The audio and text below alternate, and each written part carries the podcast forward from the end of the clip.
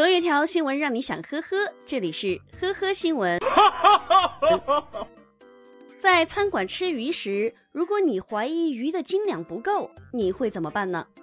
八月三号中午，重庆警方接到群众报警，说怀疑自己点杀的鱼被老板克扣了分量，可是鱼已经下肚，怎么维权呢？接下来，报警人的做法让网友直呼考古专家现身，到底怎么回事呢？嗯，重庆居民乐女士一家三口来到当地的一家餐馆吃饭，到了饭店，乐女士亲自点了一条四斤的鱼，鱼做好了之后端上了餐桌，一家三口大快朵颐。然而，就在要快吃完的时候，乐女士的母亲张某突然念叨着，觉得鱼的分量不够，然后就开始将吃剩的鱼骨头拼接起来，并叫来老板进行理论。顾客张女士一口咬定，他们吃的这条鱼比刚才点杀的那条小，鱼肚子上的鱼刺不够数量。饭店李老板则是情绪激动地辩解道：“鱼刚端上来的时候你不说少了，现在吃的只剩骨头，你说少了。”双方争辩无果，不得已只能请当地的民警同志前来处理这件棘手的问题。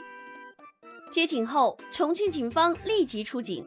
当民警来到事发现场时，发现餐桌的盘子里整整齐齐地码放着一条鱼的骨架。了解情况后，民警先是安抚了双方的情绪，然后告知乐女士，从拼接的鱼骨头来看，这确实是一条完整的鱼。如果觉得鱼肉的分量不够，应该在鱼刚上桌的时候就提出异议。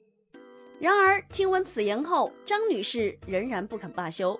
最终，在民警的调解下，在李老板答应为他们此次用餐优惠三十元的时候，张女士一家这才罢休。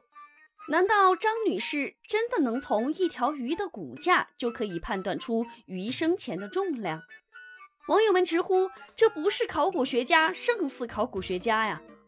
说实话，从这么刁钻的角度去发现问题，还真是有点赤裸裸的碰瓷。这张女士如果进入考古队，也可以称之为佼佼者了吧？这你别笑。照主播来说，当自身权益受到侵害时，利用法律武器维权并没有错，但是在维权上也得讲究方式方法吧。当鱼刚刚端上餐桌的时候，如果发现鱼不够斤两，当时就应当找来饭店老板选择维权，而不是将鱼吃完了之后用吃剩下的拼凑起来的骨头去维权。另一方面，缺斤短两是服务行业的大忌，而顾客的无理取闹同样也是饭店负责人不愿意看到的。互相理解，互相尊重，因为谁啊都不容易，都是为了生计啊。从小我们就经常听到一句话：“有困难找警察。”这不，最近河南某个城镇的车管所迎来了一位大侠。这名男子确实遇上困难了，可是当他一开口，大家都惊呆了。究竟是怎么回事呢？嗯，只见他刚进门就和前台的姐姐说了句：“我想买分，在哪里买？”大哥，你是认真的吗？这个呀，可是违法买卖的哦。估计这位大哥也是遇到事故了，所以才有这么一出。见接待员姐姐没有反应，他又接着问：“你这里有路子吗？”What？这下接待员姐姐听清了，回答说：“有啊，给你个路子，出门上后面公安治理分局找警察叔叔帮忙吧。买卖驾校分数是犯法的，兄弟，直接戴起手铐可以进去蹲着了。”说完，接待员姐姐也是笑得不行了。大哥，你最起码应该有这点常识吧？网友也是笑出了声，这个算自首吗？简直耿直的让人心疼啊！在此，主播也提醒大家，在买卖计分违法行为中，不仅卖分违法，买分的第三方和中间委托人的行为也同样犯法。买卖分行为一旦被公安部门查获，将根据《治安管理处罚法》相关条款予以行政处罚或者追究刑事责任，并限制其办理驾驶证业务。违法犯罪的事情啊，千万不要做。都说陕西遍地是宝，有玩笑说在关中平原上一铲子下去都可能挖到文物。然而，即便遍地是宝，但如果对这些文物动了歪心思，那可没什么好果子吃。最近，陕西省咸阳市乾县公安局经过缜密的侦查、精心布控，成功的破获了一起盗掘古遗址案。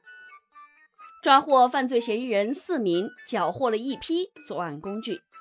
七月下旬，乾县公安局在工作中发现一团伙在乾县四处秘密踩点，预谋盗掘古墓、古遗址。经查发现，这个团伙共有四人，四人藏身于乾县丰阳镇某山沟的一个窑洞内，白天以钓鱼为掩饰，四处踩点，晚上趁着夜色挖掘。发现了对方的行踪后，警方开始精心的布控。谁知没挖两天，对方居然要撤了。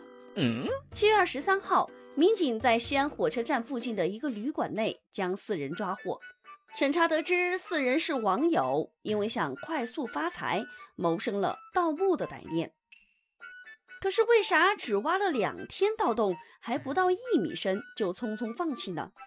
问起理由，真是让人哭笑不得。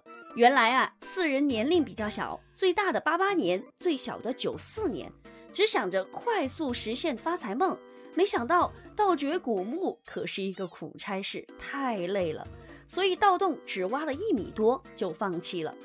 网友评论：这得好吃懒做到啥地步啊？这你别笑，主播只想说，不该你挣的钱不要去碰，年轻人啊。还是做点正事儿吧。好了，感谢收听《呵呵新闻》，本节目由喜马拉雅和封面新闻联合播出。